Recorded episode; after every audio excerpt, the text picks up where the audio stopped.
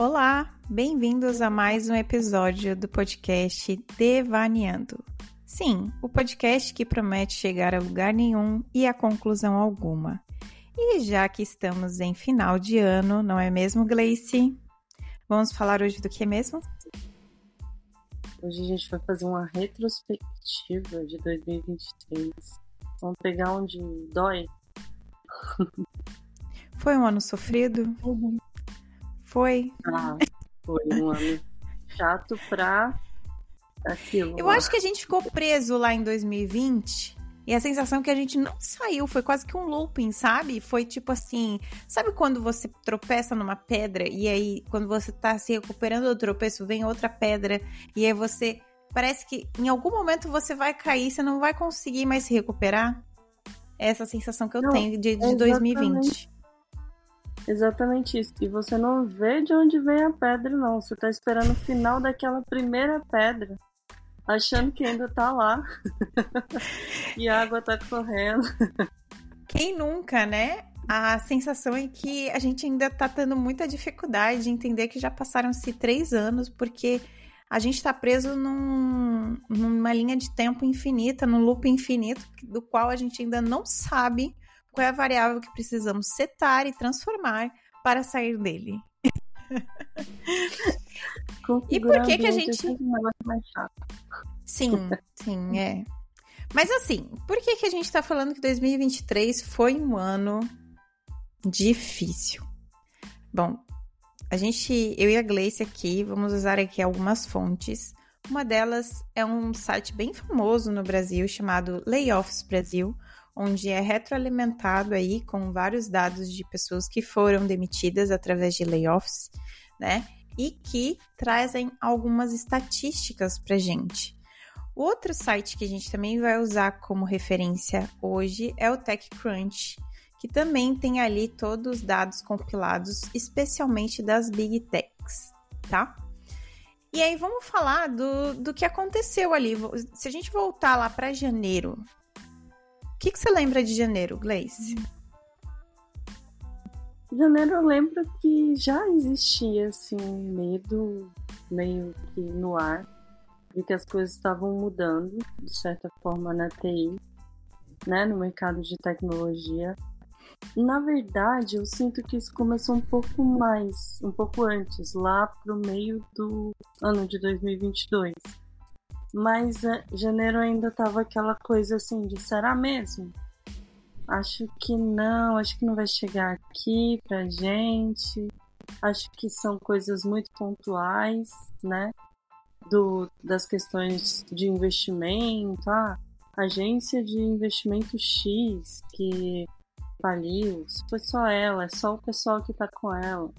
Então, eu lembro disso, eu tinha essa sensação já em janeiro, de um certo temor, porém sem acreditar muito, sabe?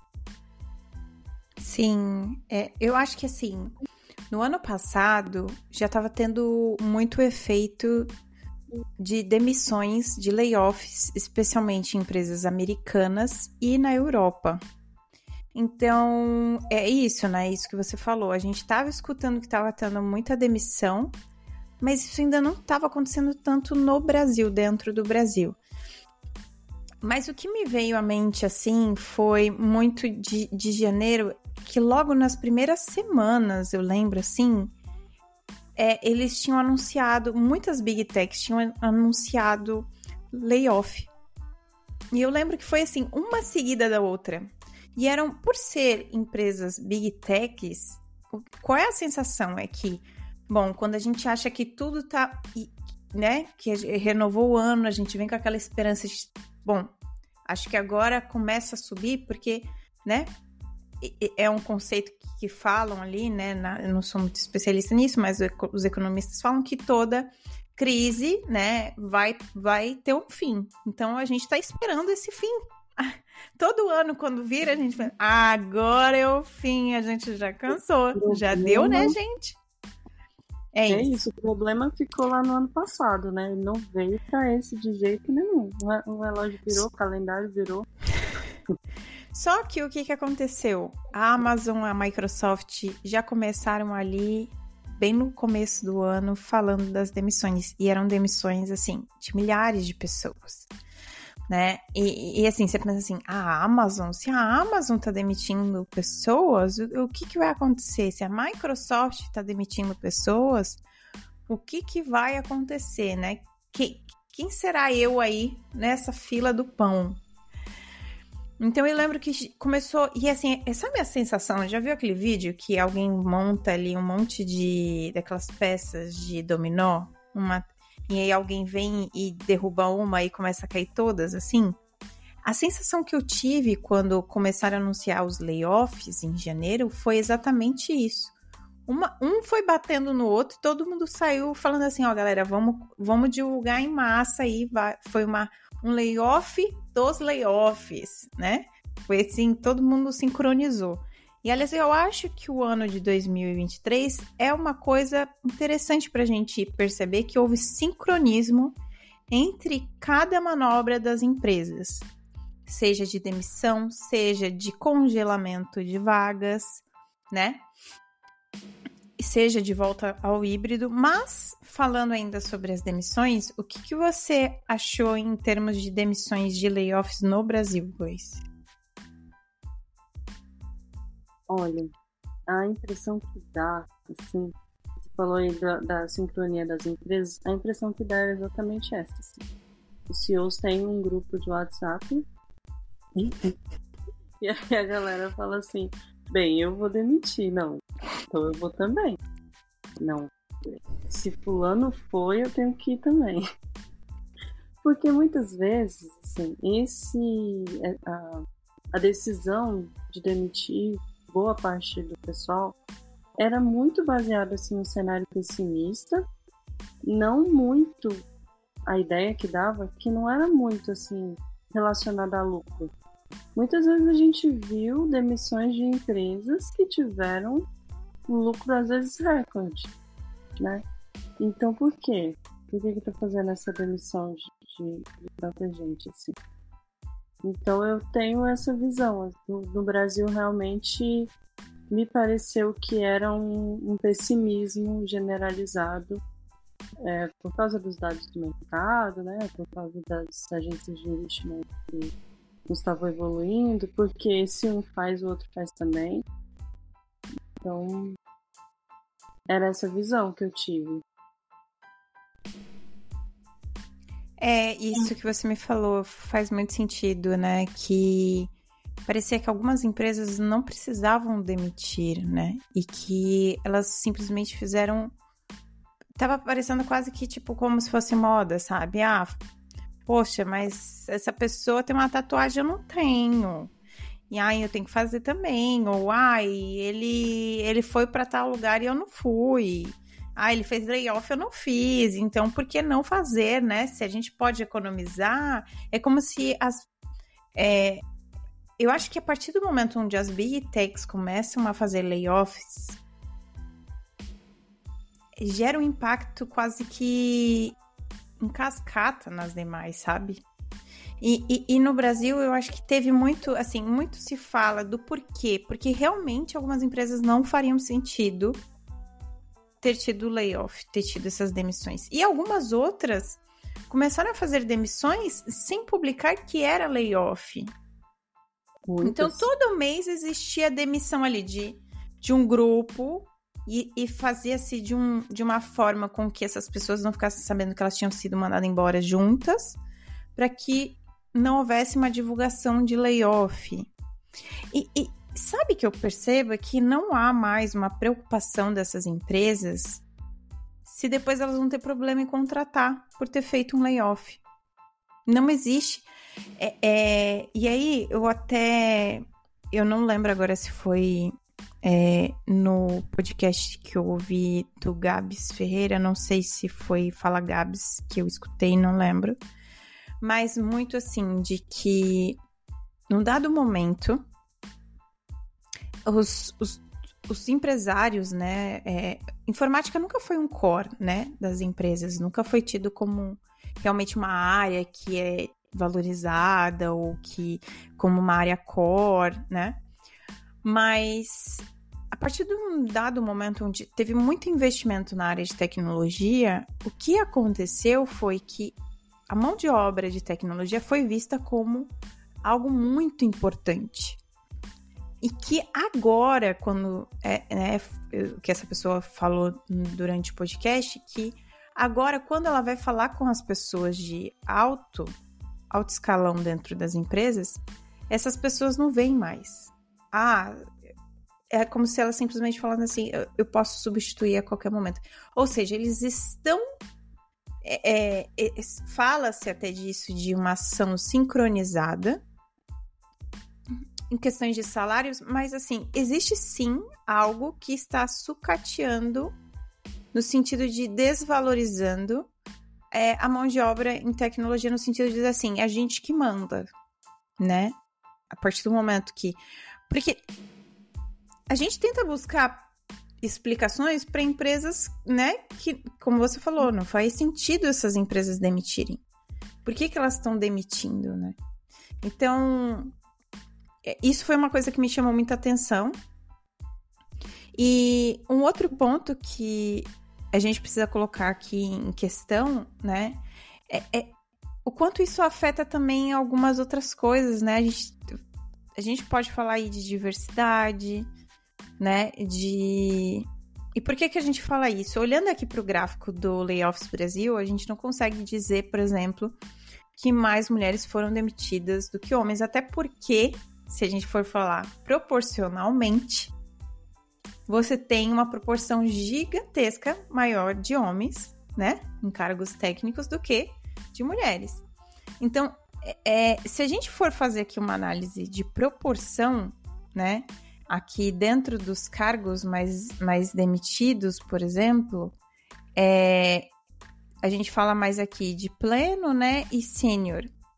E muito mais é, de, de, áreas técnicas. Então, provavelmente o impacto foi maior mesmo em mulheres, mesmo que esse número seja menor aqui, né? Seja de 43% para mulheres, 46% para homens. Faz sentido o que eu tô falando? Ah, com certeza. Faz mais.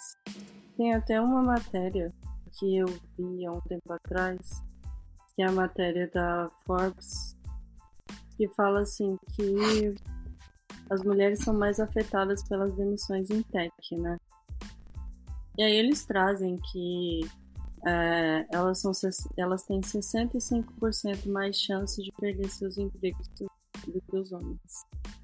E isso foi uma coisa que eu reparei, né? Se eu for trazer o, o meu data experience, o, o, né, os dados da minha experiência, vou trazer um nome bonito aqui.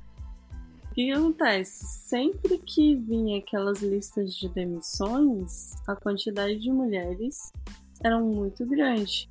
Se a gente for considerar a quantidade de mulheres que já existia naquela área. É, quando eu fui demitida, todas as, as outras demissões da minha área foram de mulheres. Praticamente todas as mulheres da área foram demitidas, só ficou uma. Então a gente era um número bem menor, mas foram praticamente todas. Então dá para corroborar esse dado sim de que elas foram mais atingidas. E aí a gente começa a pensar numa questão assim: já é uma área que a gente não tem tanta, tanto acesso, né? A quantidade de mulheres na área é bem menor. É, investimentos, investimentos para trazer mais mulheres. Quando acontece essa demissão, a gente tem um regresso, um retrocesso muito grande desses dados. E aí é onde a gente vê que o que, que é realmente importante para a empresa, né? a gente tende a pensar, poxa, o, uma empresa bacana é uma empresa que vai focar em diversidade, uma empresa que vai focar em ouvir opiniões de todos os lados, né, que é basicamente o conceito de diversidade. É uma empresa que se preocupa com o lado humano, mas quando vem uma situação dessa, uma situação meio de crise, o que, que é importante? né? A gente tem aí a resposta. O importante é o economia, o dinheiro. Mas é isso. Até mesmo quando era. Quando as empresas estavam falando muito de diversidade e inclusão, eu acho que ali o, o hype, ali um, sei lá, o topo disso foi 2019.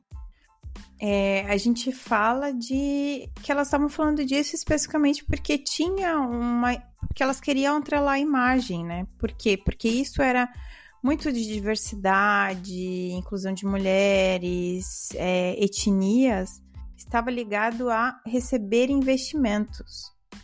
Agora a fonte secou. Os investidores agora, eles não estão dando, eles querem tirar. Eles querem um retorno. Então, assim, por um longo período, tecnologia recebeu dinheiro, aporte e agora não tem mais isso. A fonte secou. Então, tinha uma então questão também, desculpa, uhum.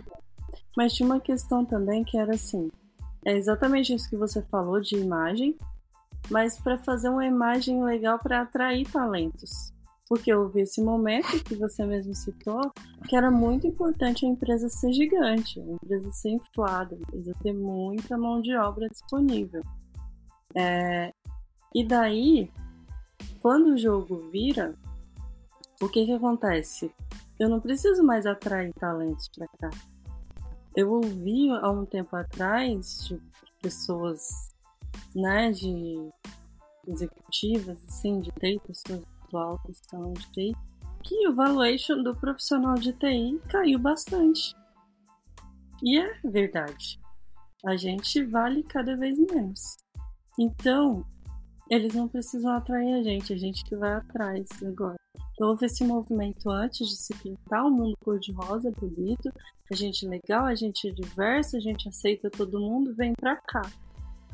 Agora é, cara, o que, que você tá trazendo pra cá? Qual que é o seu valor agregado, né? A gente não aceita todo mundo. Calma aí, peraí. Você tem que ser. Eu acho que a gente estava mal acostumado, melhor, bem acostumado no sentido que a gente não precisava competir. As empresas competiam pela gente. Isso. E agora a gente está competindo numa vaga com várias outras pessoas.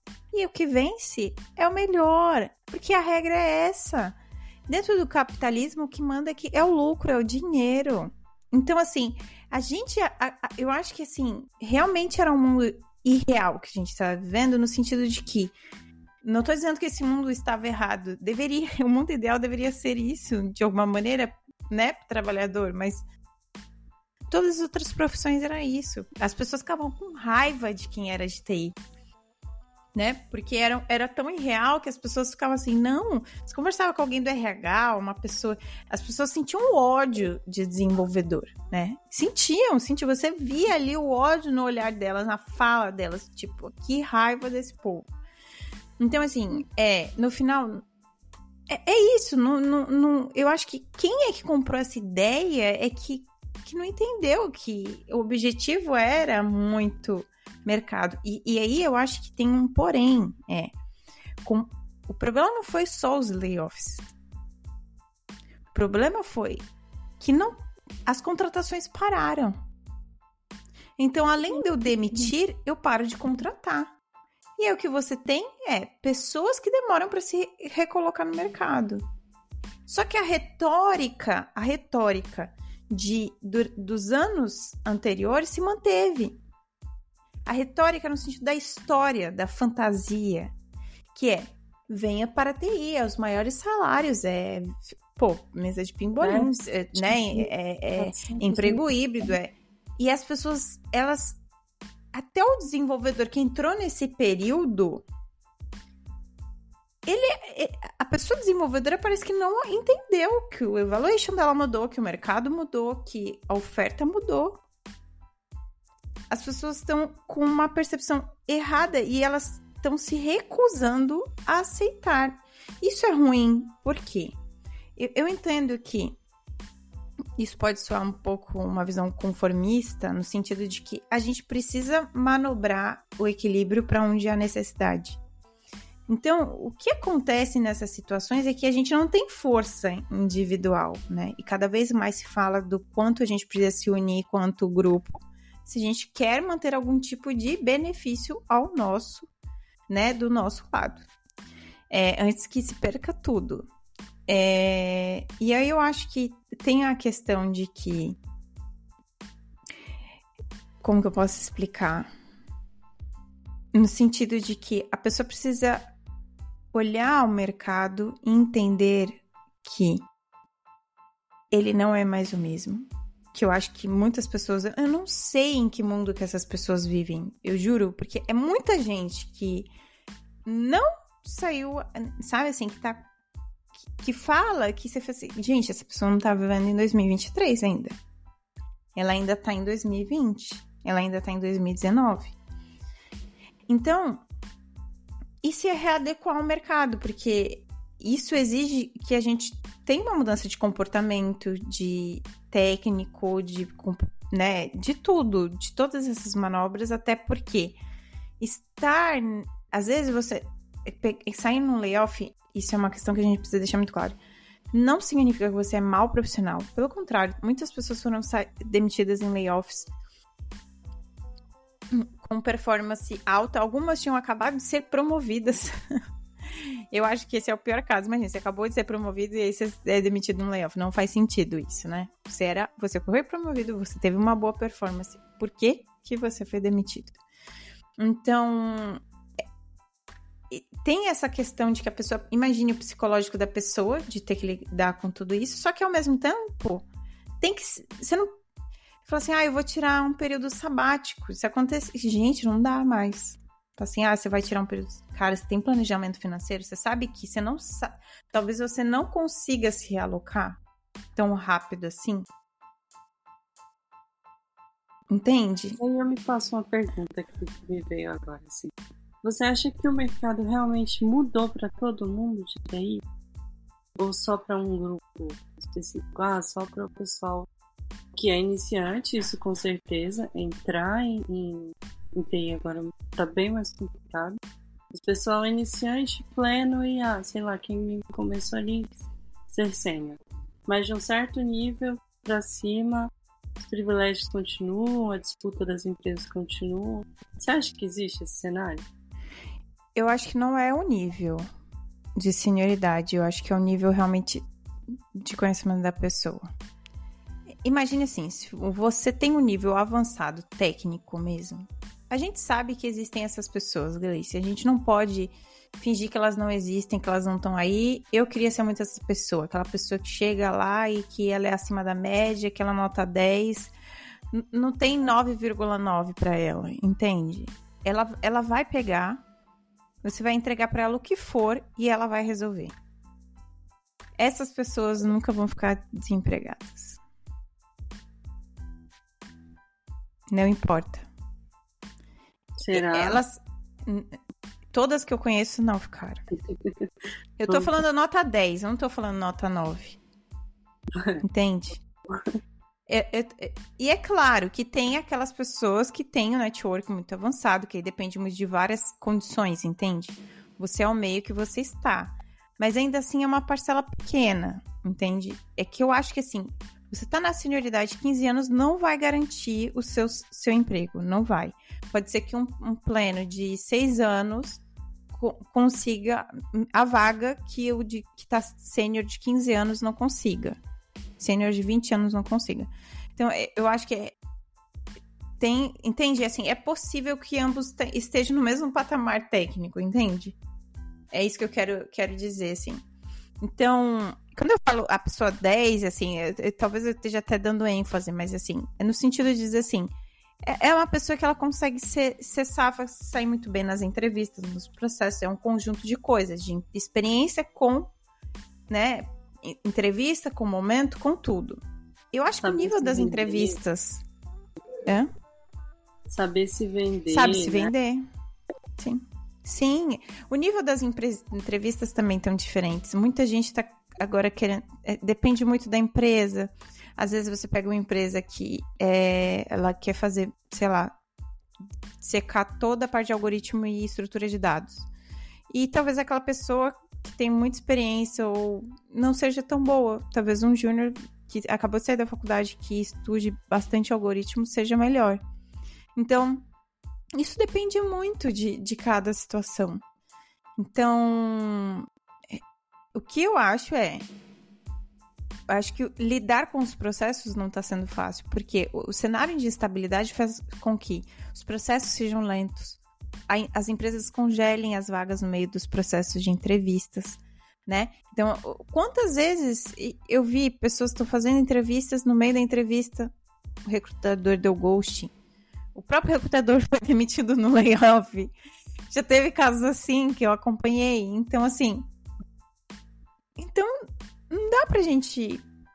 Como que a gente vai, vai lidar com isso? E, aí eu acho que a pessoa tem que estar muito consciente disso, porque é, é claro, tem mais gente no mercado? Tem, mas a questão não é essas pessoas no mercado. A questão é a oferta. A lei da oferta e da demanda tá aí para sempre e, e, assim, isso faz com que o valuation diminua, né? Com que os salários, os salários ofertados no ano de 2023 já não são os mesmos que estavam antes, né? E isso eu falo, dentro do Brasil, fora do Brasil também, né? É claro que é, eu, eu acho que aqui em Portugal acabou sendo uma oferta, tendo mais ofertas, melhorando ali num período comparado ao Brasil, mas porque Portugal vem sendo a nova Índia da Europa. Isso é uma coisa que eu venho falando.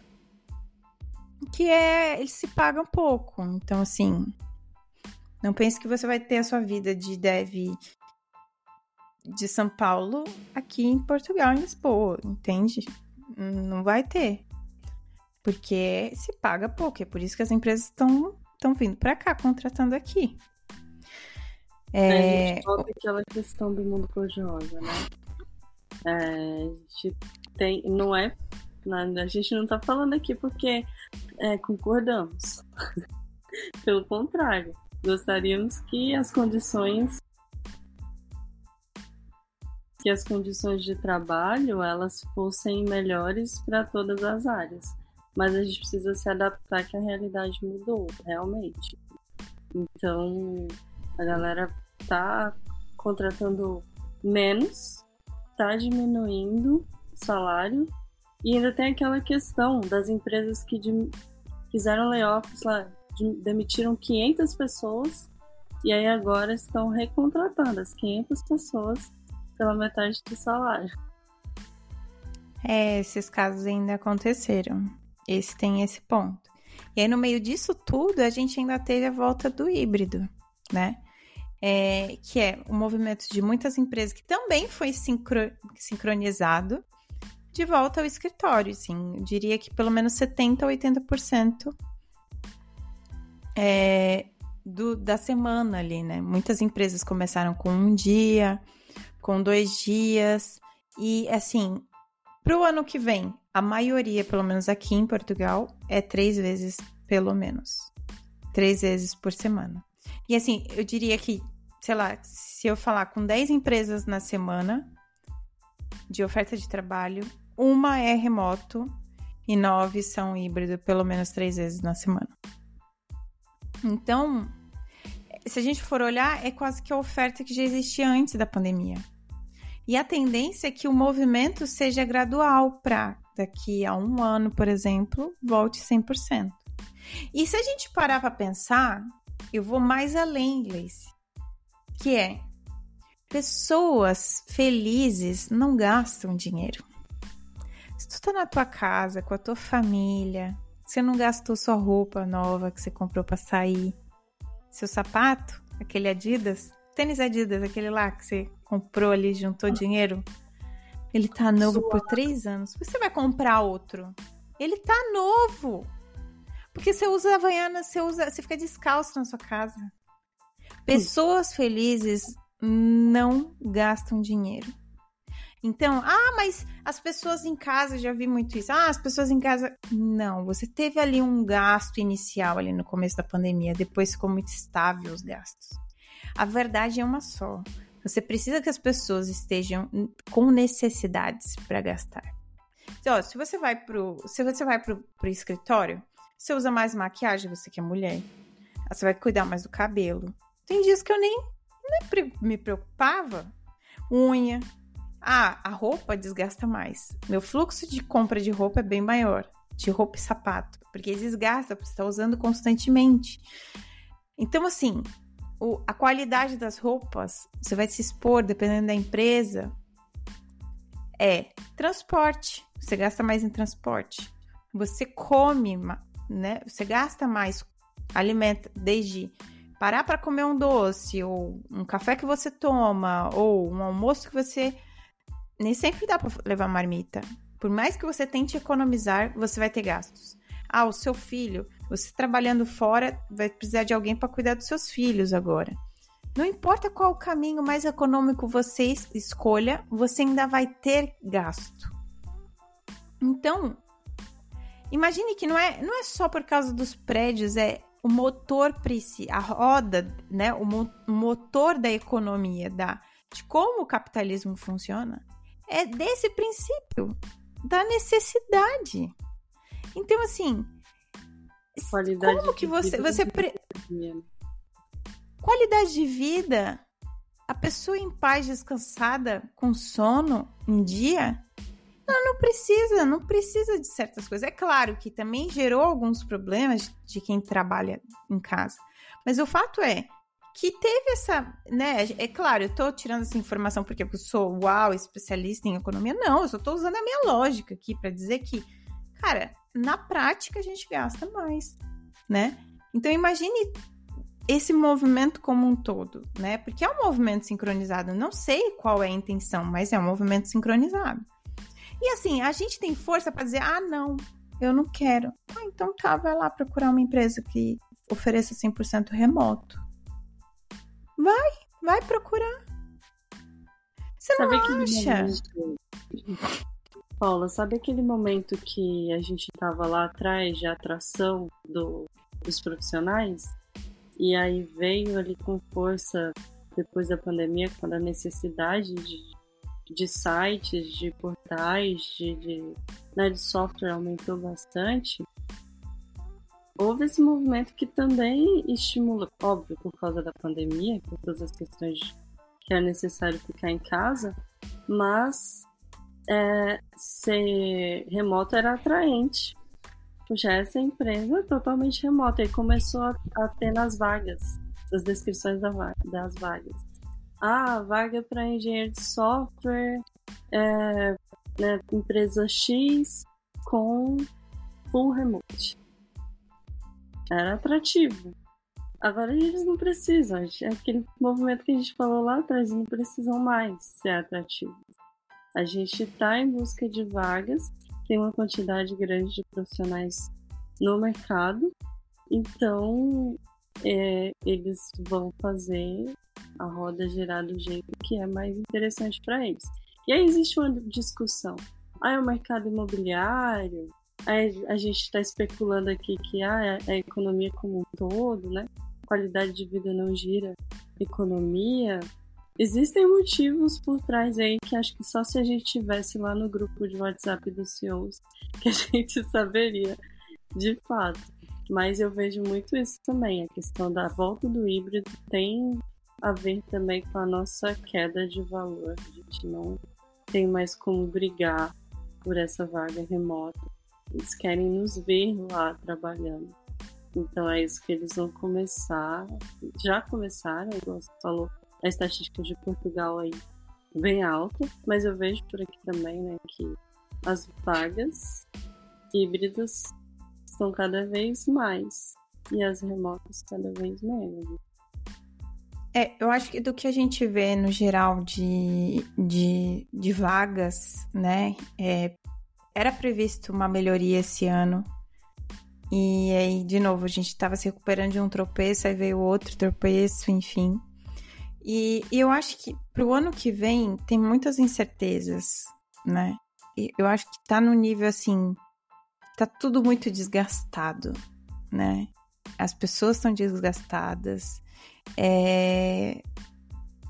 Tem um cenário aí de, de instabilidade, é uma onda crescente de diversas extremismos no mundo como um todo.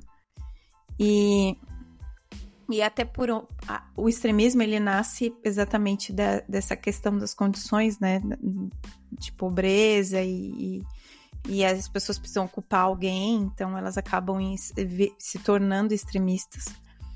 É, mas eu acho que assim as vagas elas podem vir crescer. Eu acho que até pode, porque assim uma hora vai ter que ter o fim, como eu falei, uma hora vai ter que ter uma, uma toda curva vai ter, né, a, a, a parte pior e a parte que, que finaliza e que começa a melhorar de novo.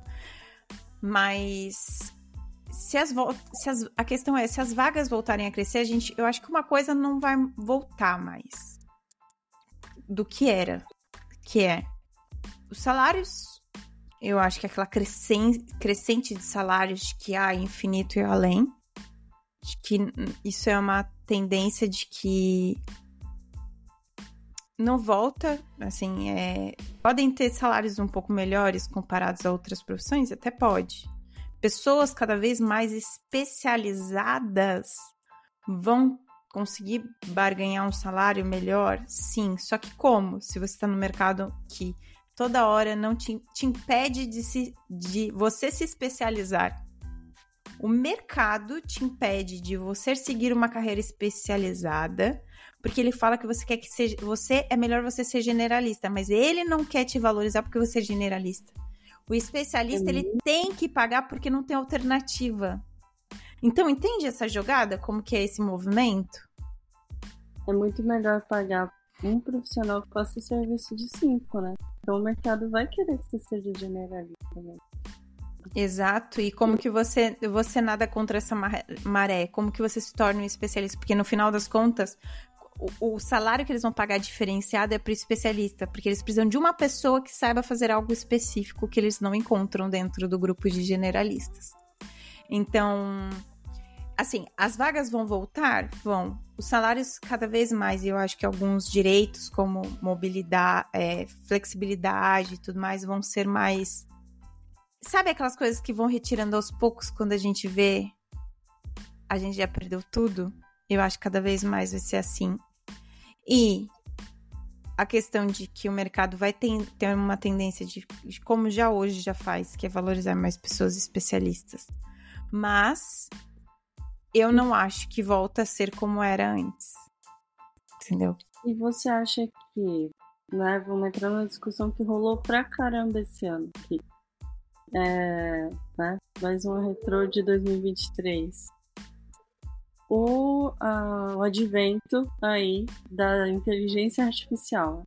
Negócio que já existia pra caramba, mas que esse ano parece que foi assim o boom. Todo mundo fala de IA, todo mundo quer entender mais como que isso funciona. Você acha que de alguma forma é, essa tecnologia vai contribuir para diminuir o nosso valor no mercado? Quanto se paga por um level? Eu acho, eu acho que não a curto e médio prazo. Assim, essa questão é de que. De, eu tô falando baseado em quê? Nos materiais que eu consumo. Porque, porque sim, agora tem podcast específico de IA. Todo mundo fala de IA, todo mundo virou especialista de IA. Então, assim, aonde você olhar, vai ter alguém falando sobre, né, é, IA, né, para todo que é canto. Então, eu acho que assim, nada vai substituir o desenvolvedor, né? É, é, pelo menos nada no sentido, não por enquanto, não que a gente saiba. Tem, tem várias discussões sobre problemas que vêm ocorrendo, né? Que é. Tem, tem um nome que eles dão que é alucinação, né? Quando a IA é, alucina. É, que é uma coisa que a gente percebe que a inteligência artificial, você precisa ter um operador muito bom. Você precisa ter uma pessoa que saiba operar a inteligência artificial. Então, o que você vai ter é pessoas especialistas em usar essa ferramenta e se tornarem especialistas a usar essa ferramenta. No final, é uma ferramenta nova que dá um poder muito grande, assim como na época que surgiu o Google e outros adventos, né, de ferramentas. É claro que tem muita coisa que vai se tornar cada vez mais automatizada, mas de novo, a gente entra naquela coisa do no code, low code, que já existe né? É, é, você já tem plataformas que dão soluções rápidas, que substituem Uma coisa que eu. Aí você até me lembrou uma coisa que eu tava discutindo com um amigo meu alguns meses atrás, que a gente realmente tinha percebido que é pessoas que mais estavam ficando disponíveis no mercado eram front-ends. Mas eu acho que é muito da configuração. Você já percebeu que eu, pelo menos, a maioria dos lugares que eu trabalhei, você não tinha um time de front-ends, né? Então era sempre assim, ou você tinha um time, um front-end para uma equipe, dois front-ends no time. Eles sempre estão menor. E é engraçado, mas você produz muito mais pessoas, né? É, é que nem. É uma coisa que eu não entendo, assim. Todo mundo quer estudar inteligência artificial, né? E machine learning, machine learning, machine learning para dados. Mas machine learning é, é menos do que 10% de uma pipeline de dados.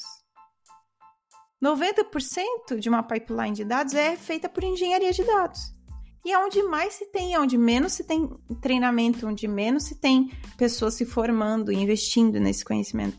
A mesma coisa é, por exemplo, você tem muita gente aprendendo front-end, mas ainda você precisa, onde fica o core ali, né? A grande mesmo, ali o trabalho maior é no back-end. Eu não sei, eu posso estar tirando essa informação, mas assim, é baseado em todos os lugares que eu trabalhei, foi. Raridade você tinha mesma quantidade de back-end e front-end. Você tinha sempre um back-end, né? E, e, é muito mais fácil você transformar um back-end no front-end, né? Você pegar uma pessoa ali que, que tem lá aquela expertise de, de front-end e ajudar aquele front-end com umas tasks e tudo mais.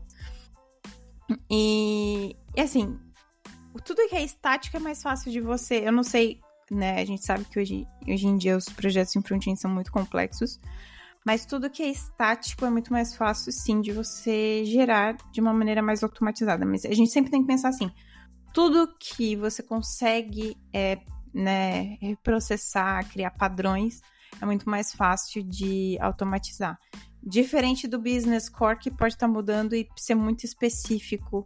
E por mais que você crie engines que parametrizem e que possam especificar, o que as empresas querem é personalização. O ser humano gosta de personalização. E tem muitas coisas que você não consegue prever dependendo do business.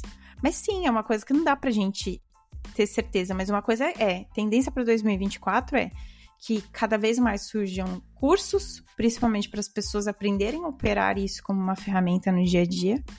É, podcast, conteúdo, porque a tendência é que você tenha várias IAs no mercado. Então, assim como a gente teve recentemente o Google fazendo né, barulho com toda aquela coisa, mas aí também teve críticas falando que é uma IA que está alucinando muito mais do que o chat GPT. Mas assim, vai ter cada vez mais. E, e, uma coisa que eu achei interessante, que é o comportamento também do que vai tendo. Porque, assim, uma coisa é, a gente acha que essa ferramenta é boa. Mas até uma, uma coisa é o quanto isso ela está sendo utilizado realmente na prática. O que a gente vê é uma grande mudança, por exemplo, a gente já tem IA hoje, é, lançou recentemente no IntelliJ. É, você já tinha lá o, o Capload, Copilot. É, o Copilot é, também funciona dentro da daquela ideia da Microsoft, certo? Sim, do Visual Studio. Do Visual Studio. Então, assim, tem a tendência é que cada, cada vez mais se use isso para nos ajudar no dia a dia. É... Sabe a tendência? Assim, teve. Eu fiz essa mesma pergunta para um amigo um tempo atrás, né? A gente estava conversando sobre é, a quantidade de. Não só as LLMs, mas assim. A, o que o pessoal está construindo em cima disso. Que são plataformas muito parecidas assim, com o Copilot, só que com a, o diferencial de que você pode treinar aquilo dentro da sua empresa para pegar o seu contexto. Então, é, tá cada vez mais comum você conseguir acessar uma ferramenta dentro da sua ideia mesmo, tipo, perguntar como que eu crio aqui um controller é, para o business X da minha empresa aqui. E aí ela já saber o que, que precisa injetar de integração, ela já saber né, como que é o padrão daquela empresa mesmo. Coisa que você não consegue jogar no chat GPT e pegar, né? Que é bem mais genérico. Então existe, já está acontecendo e eu vejo que, é, pelo menos, né, depois dessas conversas, eu vejo que parece ser uma coisa que pode ser tendência no mercado. E aí eu ficava, tá, então se o nosso trabalho vai diminuir desse tanto, né? Se eu não vou precisar nem mais saber as especificidades dali da minha empresa para eu criar o controle X, para eu criar uma coisa específica ali, é, o meu valor vai diminuir como, como desenvolvedor. Se o meu, se a minha mão de obra, se o trabalho que eu vou entregar vai ser menor, então provavelmente sim, vão me pagar menos.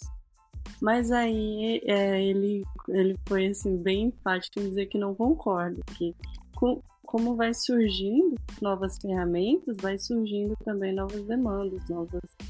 É, Novos problemas pode... que você também não consegue resolver, assim, você é, é, porque assim tem muitas questões relacionadas à segurança e qualidade que depende de tantas variáveis, que depende de cada situação que você não consegue.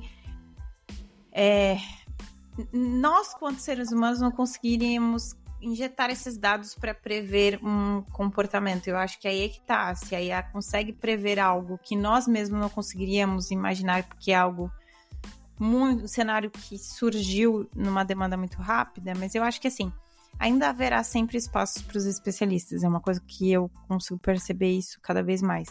A área de dados e de quem opera essas ferramentas vão ser cada vez mais é, especializadas e eu acho que é uma coisa que você pode ter ferramentas, como né, você tem as IAs para facilitar, mas eu, eu acho que não. De novo, ainda vai ter espaço. Eu acho que o valor de mercado, dado ao cenário e à necessidade. Assim como já teve outras crises, e assim, não dá para a gente ter certeza 100% em relação a nada, né? É, é, assim, e a gente vive, acho que, um cenário de instabilidade com, de muitos anos, de três anos ali, pelo menos, que tá se esperando o fim disso e a gente só, só vai afundando cada vez mais, né? Mas eu acho que o problema vai ser realmente para quem tá começando na área. Isso vai se tornar cada vez mais difícil.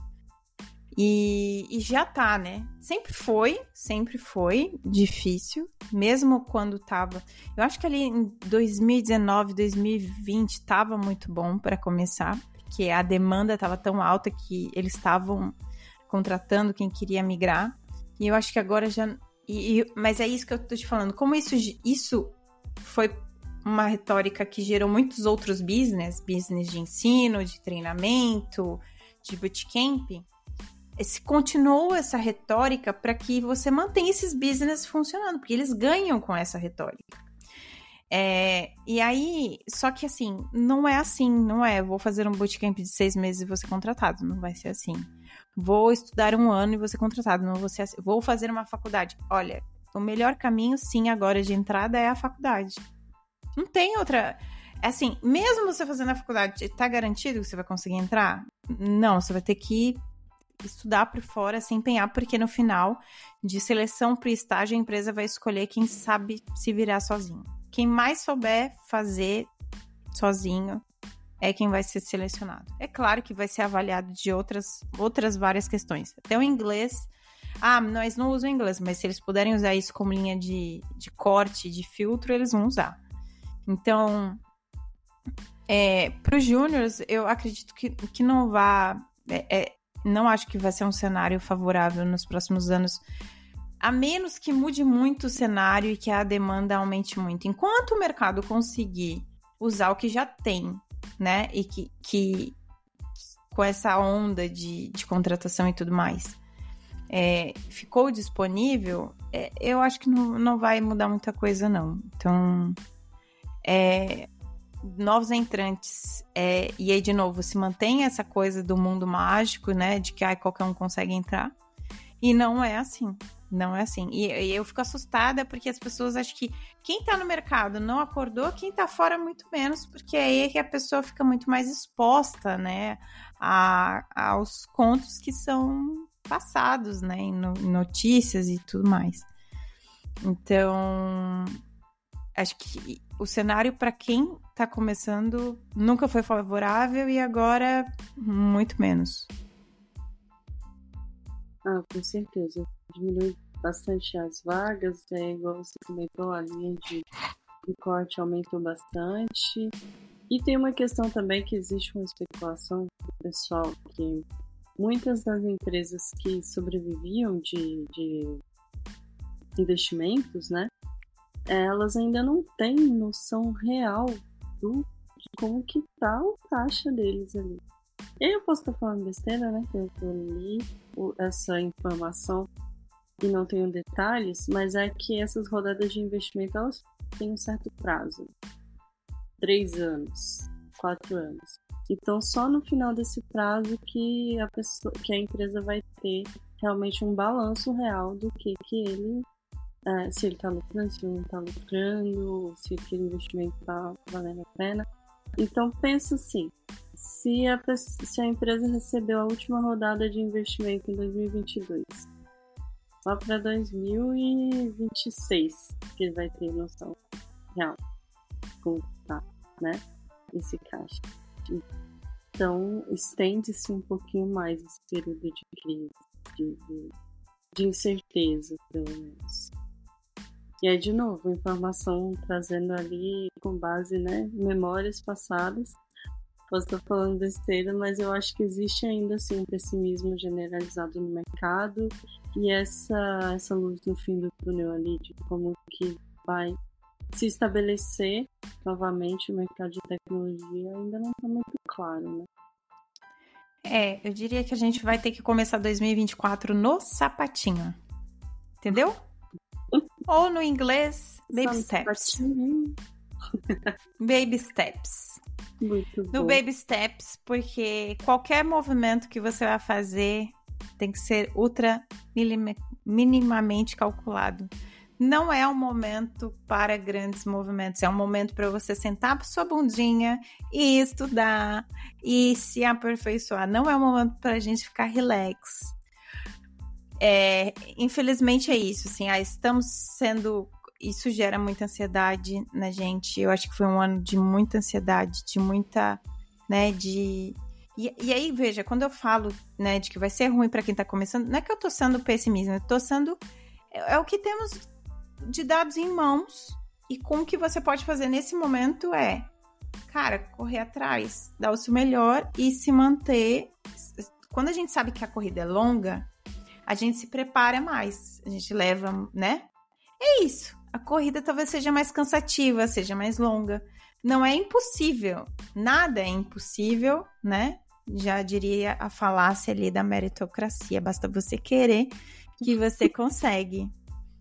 Paula Coach, vote em mim. Não aceito isso nesse podcast. Protesto, protesto. Enfim, é... Bom, como a gente né, tá falando aí do, do ano todo, não, não poderíamos deixar de falar do nosso ano. Então vamos pensar aqui, Gleice, fala para mim uma palavra que resuma o seu ano e por quê. Cara, vou ser bem filosófica agora. A palavra que resume o meu ano, para mim, assim, em todas as áreas, não só em carreira, é auto-perdão porque eu vivi loucuras esse ano, assim, é, emocionalmente falando. E até focando em carreira, chegou esse momento para mim de, poxa, por que, que eu não estudei mais? Por que, que eu não estou mais preparado? Por que, que lá, quando eu decidi, porque esse foi um, momento, um movimento pensado na minha carreira, lá atrás, quando tudo estava muito cor-de-rosa, eu decidi, eu não serei a pessoa que trabalha fora do, do período das minhas oito horas de trabalho. Eu não serei a pessoa que estuda fora das minhas oito horas de trabalho. Eu vou concentrar tudo aqui dentro, porque fora do trabalho eu quero ter qualidade de vida. E isso é muito bom? Isso é ótimo. Recomendo? Recomendo, dependendo de como está sua conta bancária. Porque é, não é querendo ser né, anti é, qualidade de vida aqui. É porque mais tempo de estudo faz diferença, infelizmente. Então, se alguém tem o privilégio, pode parar um pouquinho mais, estudar um pouquinho mais, faz diferença depois, né? Praticar um pouquinho mais. Aí a gente entra em várias questões, né? Quem pode fazer isso, quem não pode, mas não é o, o caso. Então eu, eu me culpei bastante e depois eu fui entendendo, pera, mas quem era a Gleice lá de trás, né? O que ela estava buscando, o que, que ela já tinha passado. É a Gleice que já tinha virado madrugadas é, em rodoviária para poder ir para curso de, de Java, para estudar. Então, a Gleice, aquela Gleice precisava também do seu tempo de autocuidado depois. Então eu fui é, revendo essas culpas todas e também me perdoando calma. É, eu sou mãe também, em tempo integral, então eu não posso esperar que, ah, porque eu estou seis anos no mercado, eu vou estar com a mesma é, bagagem técnica de uma outra pessoa que não tem as mesmas limitações que eu, né? E isso não é autopiedade, nada desse tipo. É simplesmente parar, olhar para sua, para sua realidade e, e ver o que, que deu, o que não deu para fazer. Então eu fui me perdoando. Calma, mulher, calma que você fez o que deu. então eu resumo 2023 nisso. Assim, não foi um ano fácil. É, passei pelo layoff, como já comentei no próprio, próprio episódio. E isso desencadeou várias outras coisas. Então teve várias outras questões pessoais também. Mas foi um ano que eu consegui me olhar e falar, peraí, relaxa. A gente vai dar um jeito depois, não se culpe tanto. e você, Paula, qual é a sua palavra para 2021? Gratidão. Hashtag gratidão. Olha ela muito coach, meu Deus. Muito coach. Mas é, é, de verdade, assim, gratidão, porque eu fiz que nem o Matrix. A sensação é que aconteceu tudo de ruim, muitas coisas, e eu simplesmente consegui. Aqui, ó, me desviei, que foi uma beleza. Então, desde ter conseguido vir no meio de tantos layoffs na Europa, na Europa conseguir pacote de relocation, a entrar num time incrível, ter me desenvolvido bastante em várias questões nesse ano e no meio do processo eu achar, eu nem imagi imaginava que iria trabalhar em inglês, era uma coisa que eu tinha em mente, o inglês sempre foi uma questão comigo. Cara, consegui entrar numa empresa que eu nem sabia que era americana, era americana. A gente sabe que trabalhar em empresas americanas é um pouco mais. tem algumas questões, né? Que você tem que passar e o aprendizado também é diferente. E, e sair de uma empresa que eu não imaginava que estava tendo um processo de falência e abriu falência, eu saí da empresa. Sabe quando você sai da empresa e pensa, poxa, não queria ter saído da empresa. E aí você sai no meio, tipo assim, quando você olha para trás tá pegando fogo, você fica, como assim tá pegando fogo? Eu saí na hora certa. Foi puxada então, pelo amor de Deus. Isso, Deus falou, minha filha, sai daqui. Sabe? Eu tô, tô falando, saia, não olhe para trás. Foi essa sensação que eu tive. Então, assim, é uma sensação muito bacana. Eu, eu você estava falando de priorizar sua vida pessoal e, e desde que eu vim para cá, eu venho priorizando, sim, a minha vida pessoal e isso toma muitas minhas decisões. E uma das coisas que eu tô tentando ressignificar ainda é como equilibrar os dois pratos. Às vezes eu falo em um, às vezes eu falo em outro. É, eu tô tentando me provar, mas eu ainda não sou mãe, né, Gleice? Então, assim, não são três pratos que são três pratos que, né, no meu caso é relacionamento e, e família, né, com a saúde, a questão da cirurgia, com a questão do trabalho e trabalho presencial, o desgaste que trabalhar em inglês vem me trazendo. Mas ao mesmo tempo, essa coisa da enorme gratidão de dizer assim, cara, quando tudo podia ter dado errado, deu tudo certo. E como eu sou grata ao universo, a Deus por isso. Então, acho que foi isso. É isso que resume a minha meu 2023 aí. É esse ano bem difícil para muitos e que eu consegui me desvencilhar. Mas, voltando ali só pra gente encerrar esse episódio, fala pra gente, Gleice, a Gleice de cinco anos atrás, se hoje, o que, que ela acharia da Gleice de hoje e o que, que você acha como vai ser a Gleice de cinco anos daqui a cinco anos? Olha, esse exercício aí é pra pegar bem coração, né? assim, é, acho que olhar para o passado é um pouco mais fácil. A Gleice de cinco anos atrás. Acredito que ela tinha outras expectativas que não foram atingidas. Né, expectativas grandes, então tá meio decepcionadinha a de hoje. Mas por outro lado também tem coisas que eu nem esperava ter, né, ter testado, ter experienciado na minha vida. Então foi muito. dá muito orgulho também do que eu fiz, do que eu consegui alcançar. E eu acho que eu prefiro ficar com essa, sabe? Eu sinto orgulho de onde eu consegui chegar, das coisas, das metas que eu tracei. E, e tive persistência e trabalhei. E ajuda a gente sempre tem de pessoas por aí, né? Pessoas que são atravessam o nosso caminho de uma certa forma, mas ninguém faz por você. Então, a Gleice se sente orgulhosa. A Gleice, daqui cinco anos, eu espero estar um pouco mais estável. Sabe, menos montanha russa? Vamos, Deus, vamos colaborar? vamos um negócio mais assim, passeio de, de patinho na lagoa. Tô esperando, agradeço. então eu gostaria de estar mais estável, tá? Eu não quero, sabe, grandes pretensões de carreira. Ai, staff engineer do Google, não sei o que, não. Eu quero estar num emprego que consiga me pagar bem as necessidades que eu preciso e estar com uma vida pessoal mais tranquila também. Acho que saúde para criança, que bom. Paz, né, gente? Paz é tudo. É isso. Paz é tudo. A Paulinha de 5 anos atrás tá olhando pra de hoje com chicote na mão ou não? Como que tá?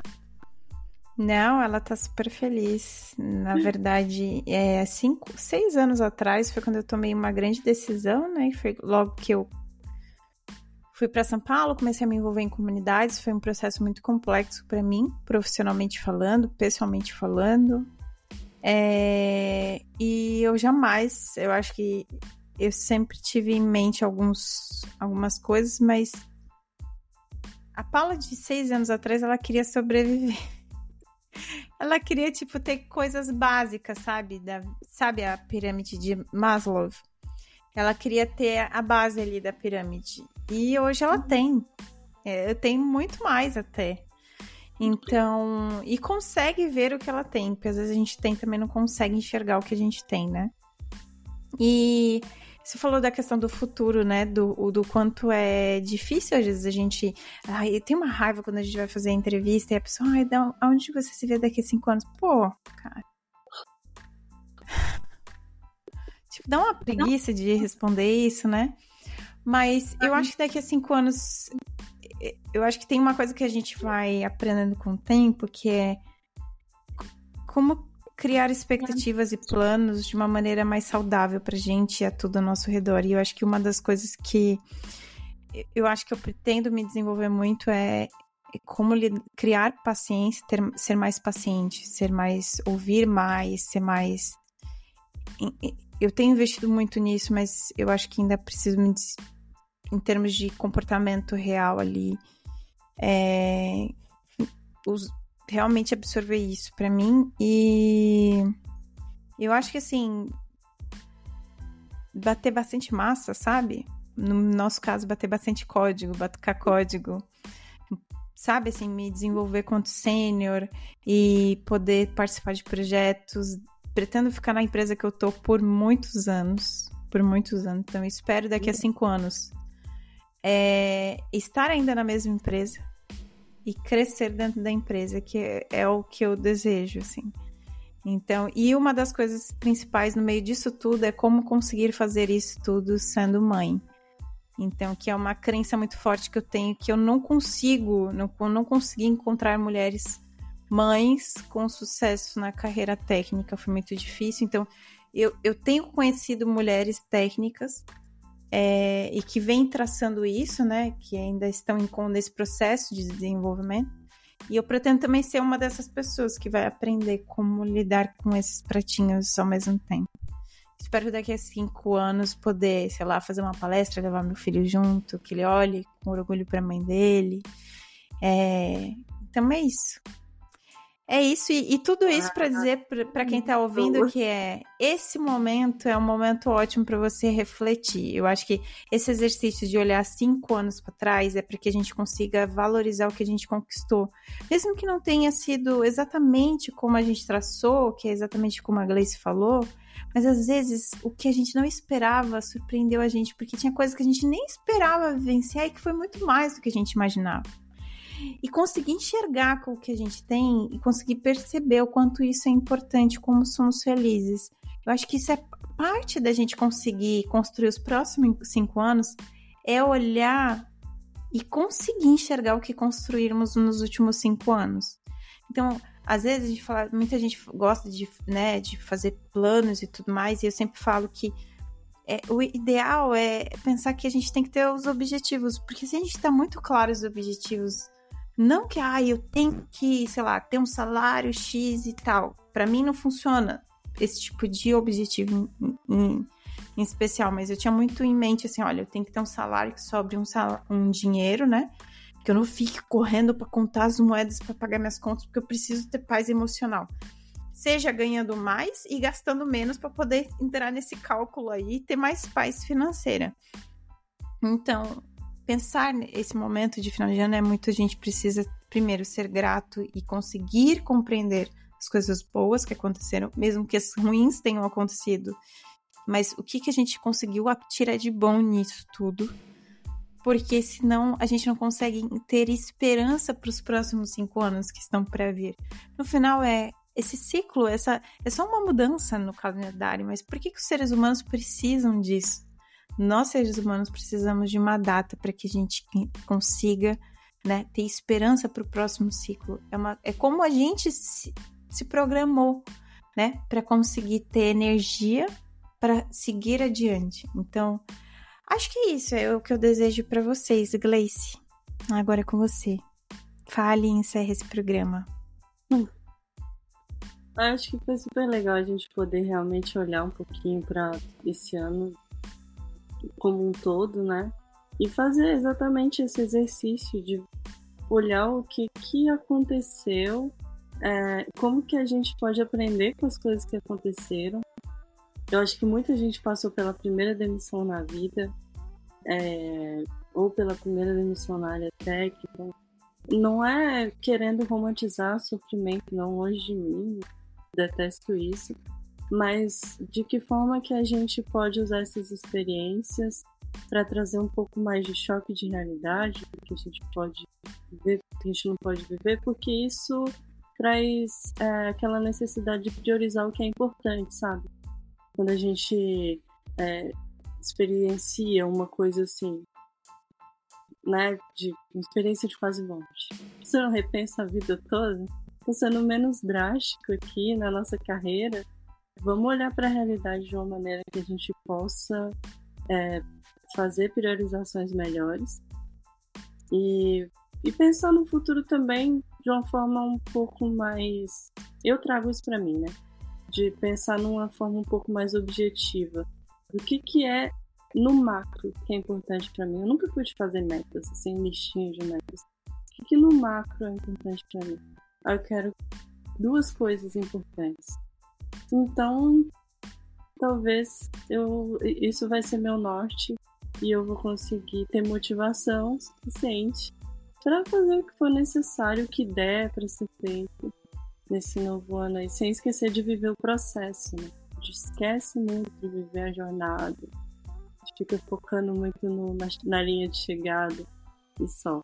Então, eu adorei esse episódio, foi muito legal para dar uma olhadinha nisso, para poder fazer essa reflexão e tentar se motivar de uma maneira realista para 2024. E é isso que eu desejo para vocês também. Então é isso, gente. Chegamos a lugar nenhum, a conclusão alguma. para variar. e a gente espera que escutar. É, escutar não, na verdade. Vocês é que vão escutar a gente no ano que vem. Provavelmente aí a gente. É 2024, é, porque a gente só vai se ver agora na semana que vem, que por acaso já é 2024. É isso. Tá, estamos aqui, estamos finalizados. Espero que vocês tenham uma ótima passagem de ano. Tchau, tchau.